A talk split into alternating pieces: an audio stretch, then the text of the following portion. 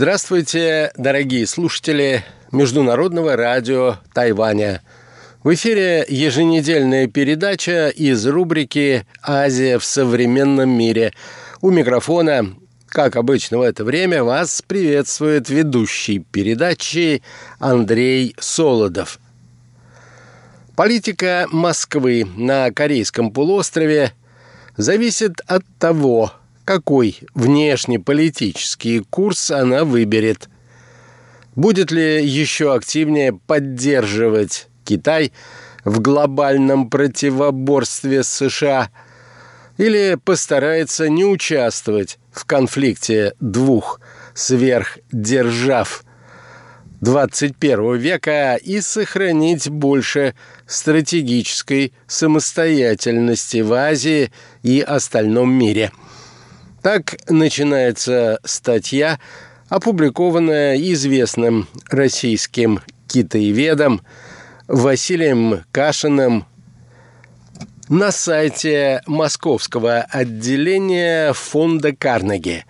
Сегодня, дорогие друзья, я хотел бы познакомить вас с выдержками из этой весьма любопытной публикации. Итак, наша тема сегодня Россия и Китай интересы на Корейском полуострове.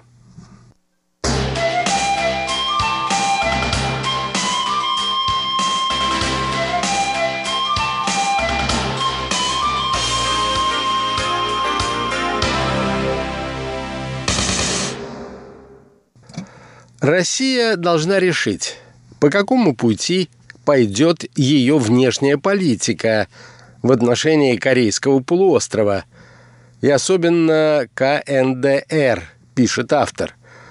Поскольку все, что связано с Северной Кореей, влияет на азиатскую политику Москвы в целом.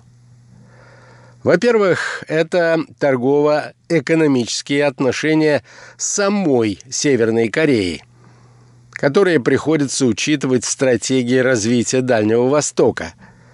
Во-вторых, участие России в обсуждении северокорейской ядерной проблемы. Это важная часть процесса выстраивания системы региональной безопасности в Северо-Восточной Азии, которая отвечала бы российским интересам. Если первое направление скорее периферийно, поскольку потенциал двусторонней торговли Российской Федерации и КНДР ограничен, то вопросы безопасности в Азии одни из ключевых для Москвы. Долгое время линия России была следующей – Российская Федерация – участник ключевых дипломатических процессов вокруг КНДР. Однако не проявляет чрезмерной активности, потому что понимает, что у нее недостаточно рычагов для реального влияния на ситуацию. Тектонические сдвиги в глобальной политике и во внешней политике самой России – могут привести к изменению этого курса.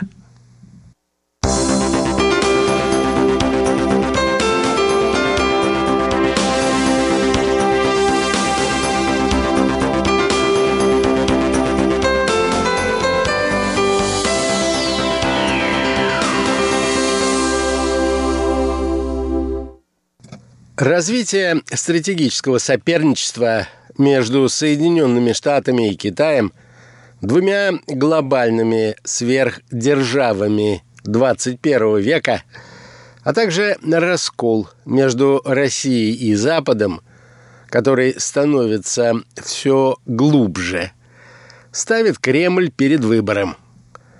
С одной стороны, Россия может и дальше двигаться нынешним курсом в Северо-Восточной Азии – в том числе на Корейском полуострове, тем самым поддерживая свою стратегическую самостоятельность.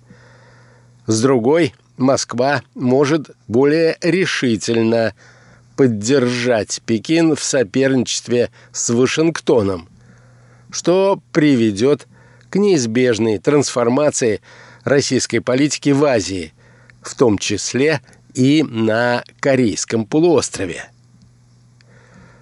Восстановив в 2000-е годы объем связей с КНДР до уровня близкого к уровню советской эпохи, Москва заняла особое место в системе внешних связей Северной Кореи. Россия единственная из соседних стран и единственная из ведущих мировых держав, кому у Пхеньяна нет существенных претензий. В отличие от Пекина, Москва не пытается превратить КНДР в сферу своего влияния, направлять ее внешнюю политику или существенным образом влиять на характер внутренних реформ. В то же время, в отличие от Соединенных Штатов, Южной Кореи и Японии, у России нет цели свергнуть северокорейский режим – или разрушить государственность этой страны в том виде, в каком ее создала династия Кимов. При этом у России есть и свой интерес. И этот интерес существует в двух измерениях – экономическом и военно-дипломатическом. Экономика при этом играет сугубо второстепенную роль. Несмотря на заинтересованность обеих сторон во взаимной торговле, ее значимость с точки зрения КНДР невелика, а с точки зрения России и вовсе ничтожна. На пике экономических отношений в 2005 году объем торговли между Российской Федерацией и КНДР достиг лишь примерно 230 миллионов американских долларов. Северная Корея из-за структуры и размера своей экономики не является значимым торговым партнером не только для России, но и для отдельно взятого российского Дальнего Востока.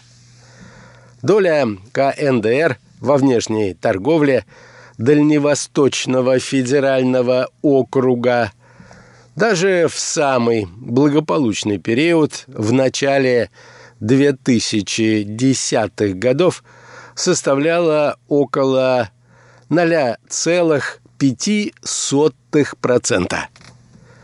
До последней большой волны международных санкций против КНДР существенную роль в экономических отношениях двух стран играл разве что экспорт северокорейской рабочей силы в Россию. Ну и он был относительно скромен. Северокорейских рабочих в Российской Федерации – даже до введения ограничений ООН было около 40 тысяч, что несравнимо с миграцией Средней Азии и ее влиянием на российский рынок труда.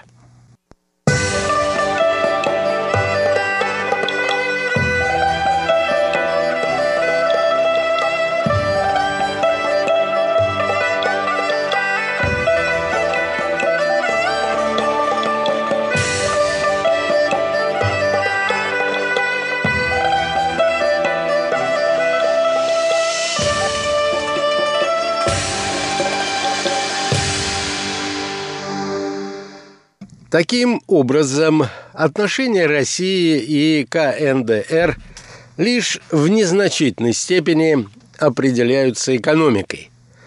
Зато в вопросах региональной безопасности в Северо-Восточной Азии роль КНДР крайне важна. В Москве это давно и хорошо понимают. Пхеньян был игроком в регионе даже в трудные 1990-е годы, когда северокорейский режим был на грани коллапса. А в 2010-е годы его значение стало расти из-за быстрого прогресса КНДР в сфере военной техники и последовавшей экономической стабилизации режима. Сейчас на фоне развертывания полномасштабной конфронтации между Китаем и США северокорейский фактор и вовсе превращается в один из ключевых. Долгое время основной причиной интереса крупных держав КНДР была северокорейская ядерная программа. Москва никогда не одобряла разработку ядерного оружия в этой стране. И тем не менее в российских внешнеполитических кругах сформировалась позиция по этому вопросу, которая не озвучивается официально. В Москве полагают, что денуклеаризация КНДР в обозримом будущем недостижима. Поэтому целью России – должно быть не сворачивание ядерной программы Пхеньяна, а предотвращение эскалации военно-политических противоречий на Корейском полуострове до стадии, когда эти противоречия могли бы вылиться в вооруженный конфликт.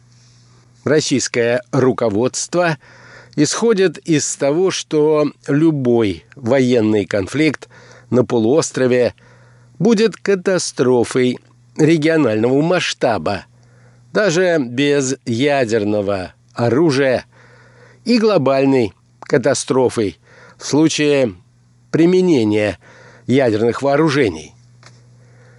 Прилегающий к полуострову российский регион, Приморский край, это не только экономический и административный центр Дальневосточного федерального округа, ну и место, где сконцентрирована транспортно-логическая инфраструктура, связывающая Россию с азиатскими странами.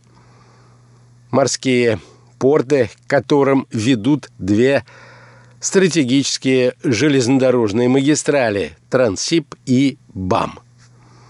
Таким образом, конфликт, который вызовет разрушение региональной экономики, исход беженцев и экологическую катастрофу, может подставить под угрозу всю российскую экономическую стратегию в Азии.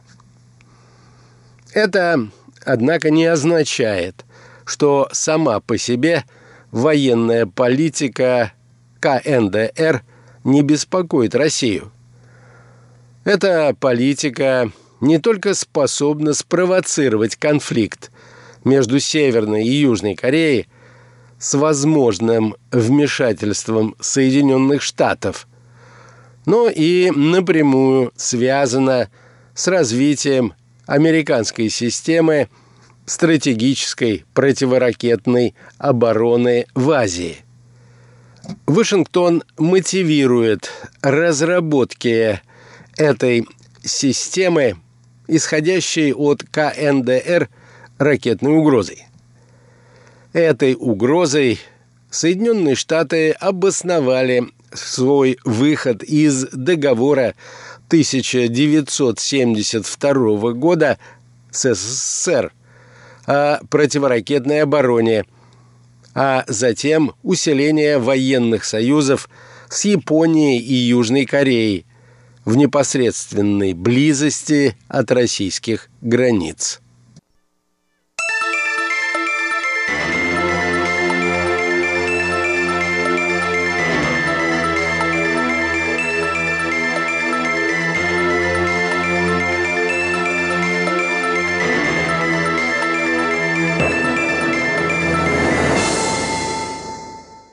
В 2006 году кризис, связанный с ядерной программой КНДР, вышел на новый уровень. Режим Ким Чен Ира приступил к испытаниям ядерного оружия, а вскоре уже при Ким Чен Ыне Северная Корея значительно усовершенствовала свои средства доставки. Безусловно, эти северокорейские действия и американская реакция на них наносят куда больший ущерб Китаю, чем России. Корейский полуостров расположен в непосредственной близости от Пекина, и новые ракетные вооружения КНДР, а также элементы американской системы противоракетной обороны в Южной Корее и Японии ставят под угрозу безопасность стратегических центров принятия военно-политических решений. Российские же центры принятия стратегических решений расположены за многие тысячи километров от Корейского полуострова. Потенциальное негативное влияние северокорейских ракет и американских противоракет и радаров – на другие важные элементы стратегических сил ядерного сдерживания Российской Федерации также можно назвать незначительным. Несмотря на то, что Москва была обеспокоена развитием ситуации на Корейском полуострове, она могла придерживаться выбранной дипломатической линии – в том числе из-за вполне трезвого представления российского руководства о пределах своих возможностей в этом конфликте. Россия могла позволить себе быть пусть не слишком влиятельным, зато хорошо информированным и в целом независимым игроком. Кремль поддерживал каналы доверительного общения с северокорейским руководством, продвигал дипломатический формат решения конфликта с особой ролью Совета Безопасности ООН, координировал свои действия с Пекином и при этом активно, пусть и не слишком плодотворно, обсуждал ядерную проблему КНДР с Соединенными Штатами – эта область – одна из немногих, где Москва и Вашингтон сумели сохранить уважительный диалог –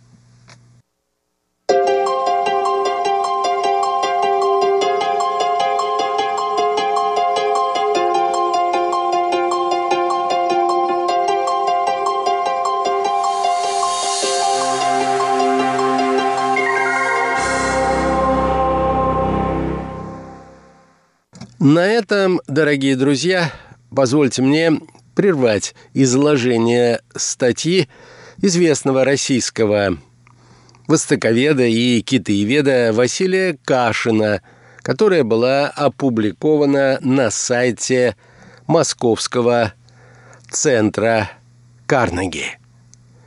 Автор статьи задает себе и читателям следующий вопрос – Следует ли России поддержать Китай в его конфронтации с Соединенными Штатами Америки или же проводить более самостоятельную и независимую политику? Каков ответ автора, вы узнаете, дорогие друзья, в нашей следующей передаче. До новых встреч!